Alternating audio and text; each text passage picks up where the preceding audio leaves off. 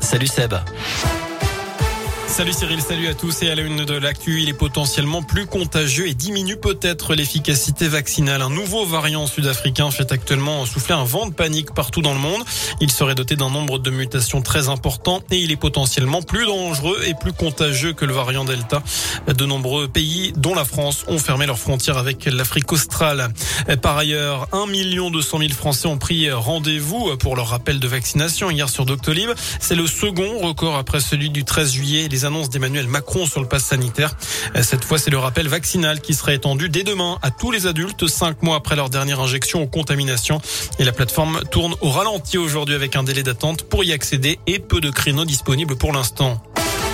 Dans le reste de l'actu, ce drame aujourd'hui dans la petite commune de Merlignec, c'est à la frontière entre la Loire et la Haute-Loire. Une femme de 68 ans a fait une chute mortelle dans un puits profond de 4 mètres. Les secours sont vite arrivés sur place mais n'ont rien pu faire. Selon le progrès, elle a été victime d'un arrêt cardiaque. La sexagénaire n'a pas pu être réanimée. Dans la région, direction le tribunal pour les Dalton, trois membres du groupe de rap lyonnais comparaissent aujourd'hui. Ces jeunes de 19 et 20 ans avaient été arrêtés à Bron le 23 octobre en tenue rayée jaune et noir après avoir annoncé sur Instagram eh bien qu'il partait faire un rodéo urbain en centre-ville de Lyon à moto ou en scooter. La préfecture avait interdit les rassemblements de gros cylindrés dans plusieurs communes de l'agglomération. L'onde de choc, de nouvelles accusations visent Nicolas Hulot. Après le reportage diffusé hier soir dans Envoyé spécial, trois femmes y dénonçaient des agressions sexuelles. Depuis, d'autres témoignages sont apparus, notamment celui de l'actrice Maureen Dor. L'ex-ministre et animateur télé nie formellement. Autres accusations concernant Patrick Poivre d'Arvor. L'écrivaine et journaliste Florence Porcel a porté plainte contre l'ancien présentateur du JT de TF1. Elle l'accuse notamment d'un viol en 2004. Sa première plainte contre PPDA avait été classée sans suite en juin pour insuffisance de preuves.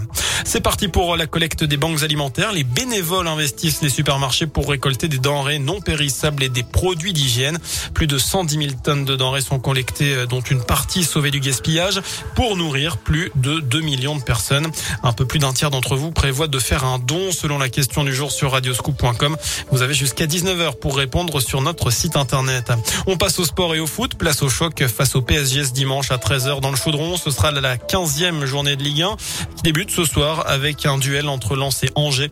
Et puis il y a la Coupe de France ce week-end, notamment cette affiche du huitième tour demain, le dernier avant l'entrée en liste des clubs de Ligue 1. Andrézieux reçoit Grenoble, pensionnaire de Ligue 2. Ce sera à 17h. Enfin, elle est de retour après son annulation l'an dernier. La Saint-Élion revient ce week-end pour sa 67e édition au programme 13, 23, 46 ou 78 km pour la distance Rennes entre saint et. Voilà pour l'essentiel de l'actu. Passez une très bonne soirée, un très bon week-end. À tout à l'heure.